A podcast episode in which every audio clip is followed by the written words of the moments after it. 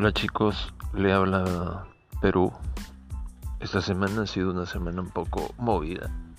Comenzamos con un fuerte temblor que, verdaderamente nos asustó.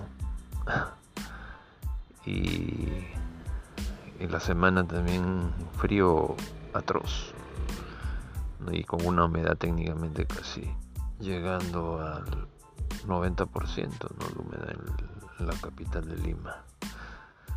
Pero ahí estamos, gracias a Dios, en una buena situación.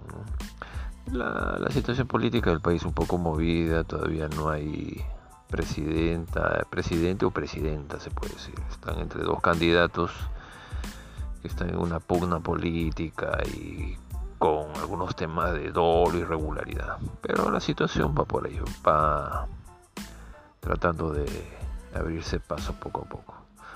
Esperemos pues que esta semana sea un poco mejor, ¿no?